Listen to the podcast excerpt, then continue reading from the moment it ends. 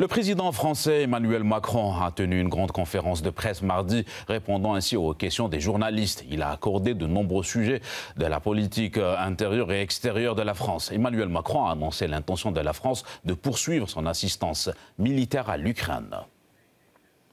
Nous allons procéder à des livraisons nouvelles, une quarantaine de missiles Scalp et plusieurs centaines de bombes, attendues par nos amis ukrainiens. Nous avons aussi développé des productions dans ce cadre de l'économie de guerre qui vont permettre de fournir beaucoup plus de matériel à nos partenaires ukrainiens, en particulier des Césars, qui sont attendus et nécessaires. Nous allons au fond continuer d'aider l'Ukraine dans ses besoins de formation pour tenir sur le front et pour défendre son ciel, avec les livraisons que j'évoquais, avec les accords que nous finaliserons, J'irai moi-même en février en Ukraine. Par ailleurs, le président français a expliqué pourquoi la France ne s'était pas jointe à la coalition occidentale contre les Houthis. La France a décidé de ne pas se joindre à une coalition qui a cherché, enfin qui a conduit des frappes préventives contre les Houthis sur leur sol. Pourquoi? Précisément parce que nous avons une posture qui cherche à éviter toute escalade, mais nous sommes présents pour préserver la liberté de navigation. Et d'ailleurs, nous avons interrompu missiles et drones qui allaient frapper euh, des navires euh, norvégiens.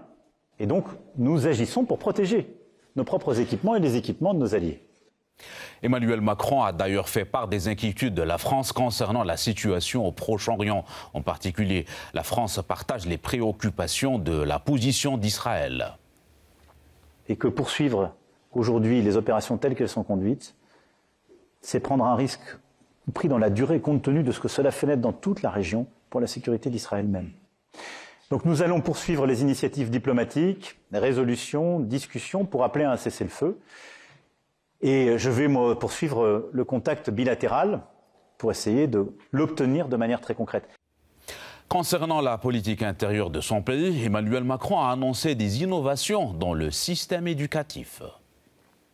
La tenue unique, qui a donné lieu à tant de débats ces derniers mois dans notre pays, et qui efface les inégalités entre les familles en même temps qu'elle crée les conditions du respect, sera expérimentée dès cette année dans une centaine d'établissements, tous volontaires. Cette expérimentation sera évaluée méthodiquement et sur la base des résultats, s'ils sont concluants, nous la généraliserons en 2026 nous instituerons dans chaque collège et dans chaque lycée, dès la fin de cette année, une cérémonie de remise des diplômes, rite républicain d'unité, de fierté et de reconnaissance. Et pour mieux analyser les perspectives de la France en matière de politique étrangère et intérieure, nous discuterons de la conférence de presse d'Emmanuel Macron avec Alexis Poulain, cofondateur du média Le Monde Moderne. Bonsoir, monsieur Alexis Poulain. Merci d'avoir répondu à notre invitation. Alors, à un moment où l'appui militaire à Kiev suscite la polémique parmi les plusieurs pays occidentaux, euh, le président Macron a évoqué un prolongement euh, de son aide. Quel est le but pour l'Élysée de maintenir cette politique? Je crois que le but est de préparer la visite d'Emmanuel Macron à Davos, hein, où il y avait euh, Ursula von der Leyen et M. Zelensky. Il a envoyé son nouveau ministre des Affaires étrangères, Stéphane Séjourné, immédiatement euh, en Allemagne, en Pologne et, euh, en Ukraine. L'Ukraine est une des priorités d'Emmanuel Macron. Il veut montrer que la France est à la hauteur des engagements qu'elle avait annoncés, parce qu'en réalité, la France est un peu à la traîne des partenaires européens pour ce qui est de l'aide à l'Ukraine. Donc il est là pour montrer sa bonne volonté.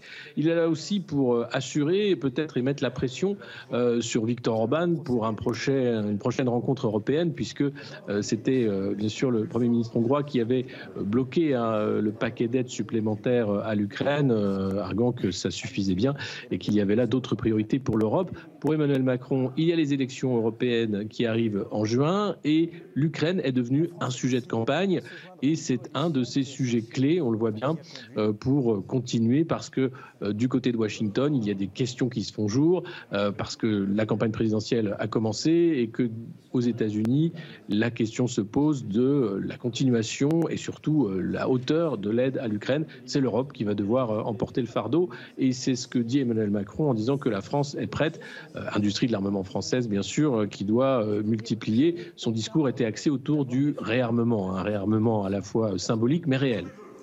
Et quelle serait, selon vous, euh, la position des autres pays qui veulent revoir leur politique d'appui à l'Ukraine, notamment au sein de l'Union européenne? D'un côté, c'est rassurer euh, les partenaires allemands hein, qui avaient demandé davantage d'efforts à la France. Euh, pour ce que ce qui est des, pays qui veulent revoir leur aide à l'Ukraine, et la Hongrie est en tête, ça ne changera rien à leur position euh, qui reste la même, euh, à savoir euh, il faut revoir les montants, mais aussi les livraisons d'armes et la stratégie européenne et otanesque concernant l'Ukraine. Donc c'est un statu quo puisque les pro-Ukraine restent les mêmes. ils veulent aller toujours plus loin, avec en, tête Ursula von der Leyen, présidente de la Commission européenne, et Emmanuel Macron qui semble la la seconder, euh, parce que en réalité, euh, sur le papier, la France n'est pas à la hauteur des promesses qu'elle a faites. Et euh, élection européenne arrivant, lui voulant être le champion de cette Union européenne de, l'OTAN et de la défense, eh il a intérêt à montrer que la France est là, présente au rendez-vous, mais ça ne changera rien concernant les équilibres en présence au Conseil européen et à travers cette affirmation de maintenir l'approvisionnement militaire pour l'Ukraine, est-ce qu'il y a un message que le président français veut, veut faire passer avant son déplacement à Kiev le mois prochain? Oui, clairement, c'est ce que je disais. Il veut rassurer à la fois les Ukrainiens, mais aussi euh, les Allemands en premier lieu, hein, qui avaient critiqué la position française, euh, et les partenaires américains qui euh, comptent beaucoup sur l'Europe pour faire la transition pendant le temps de la campagne électorale américaine pour continuer de soutenir hein, l'effort de guerre ukrainien. Donc c'est clairement un choix stratégique pour prendre le, leadership en réalité euh, de ce sujet hein, de l'aide à l'Ukraine, euh, sachant qu'il en a besoin pour pousser euh, médiatiquement sa campagne aux élections européennes, enfin la campagne du moins de son parti, le groupe Renaissance, Renew Europe au Parlement européen. Alors une autre question géopolitique concernant les derniers développements en mer Rouge, ça a été évoqué lors de cette conférence de presse. Euh, la France ne participe pas à cette coalition. Euh, le président Macron a justifié cette décision par le fait de vouloir éviter tout type d'escalade. Euh, vous en pensez quoi, monsieur Alexis Poulain? Je crois que la France essaye de jouer une autre partition pour ce qui est euh, de la crise au Moyen-Orient et notamment euh, de la, crise humanitaire à Gaza, de montrer que la France est présente sur le plan humanitaire et donc pas de pousser euh, à davantage d'escalade de tous les côtés du conflit avec l'entrée d'une coalition qui est limitée. Hein. Beaucoup de pays ont refusé d'y participer contre les Houthis au Yémen, mais aussi avec la question de la position de l'Iran. Hein. Hezbollah, bien sûr, euh, au Liban, euh, mais aussi euh, l'appui aux Houthis et, à Gaza, avec le risque aussi de, rouvrir le front en, Syrie. Côté Moyen-Orient, la France reste extrêmement prudente parce qu'elle sait qu'elle peut perdre beaucoup. elle a été des années durant un pays qui avait une voix singulière hein, dans la région. Ce n'est plus le cas depuis des années, mais là, Emmanuel Macron comprend qu'il n'a pas intérêt. Et pourtant, c'était lui hein, qui avait lancé l'idée d'une coalition contre le Hamas hein, dès les premiers jours de l'offensive israélienne après les, attentats du 7 octobre, on voit bien que là, euh, il change complètement, peut-être conseillé hein, par euh, les diplomates français qui lui expliquent qu'il faut avancer avec prudence au Moyen-Orient compte tenu de ce qui s'est passé en Afrique cet été pour euh, les intérêts français. Et cela nous amène bien sûr à évoquer la question du conflit en cours à Gaza. Pour l'Élysée, la priorité, c'est le cessez-le-feu et les, initiatives diplomatiques. comment vous analysez cette approche?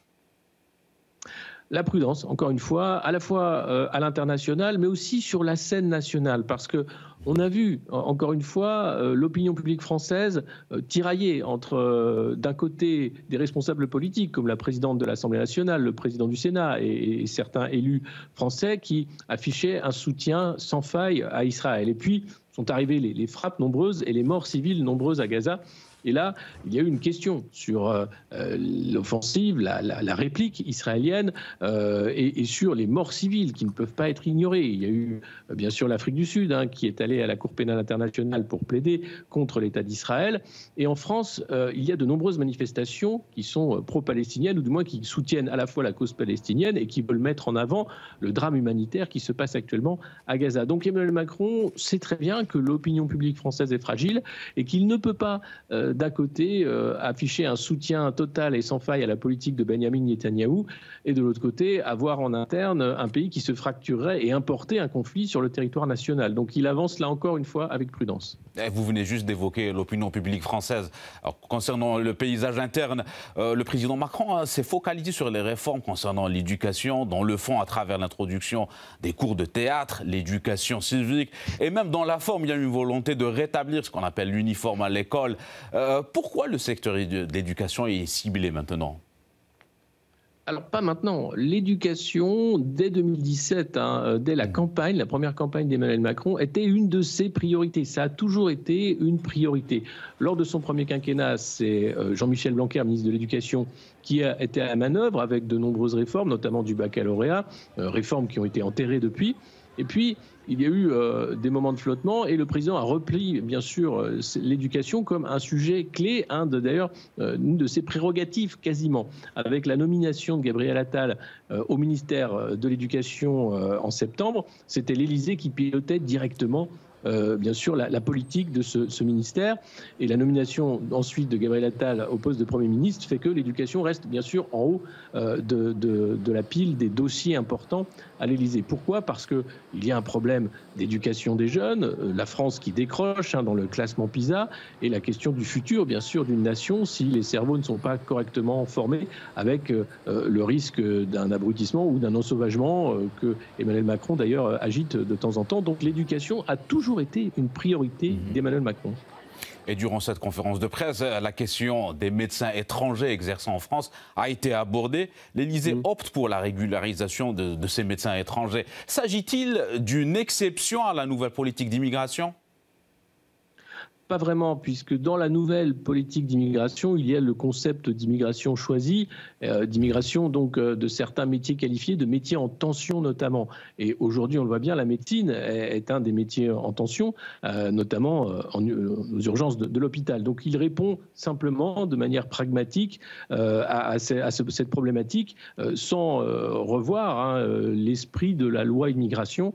au contraire, hein, c'est cette immigration choisie et cette volonté euh, de faire appel à la main-d'œuvre étrangère dans les métiers en tension. Ce qui est terrible, c'est de se rendre compte que la médecine est devenue un métier en tension en France. Donc il y a vraiment eu un malfonctionnement terrible euh, en France pour en arriver à, à ce niveau-là de dégradation du service public de la santé. Merci à vous pour toutes ces précisions. C'était Alexis Poula, cofondateur du média Le Monde Moderne. Vous étiez avec nous depuis Paris. Merci beaucoup. Merci.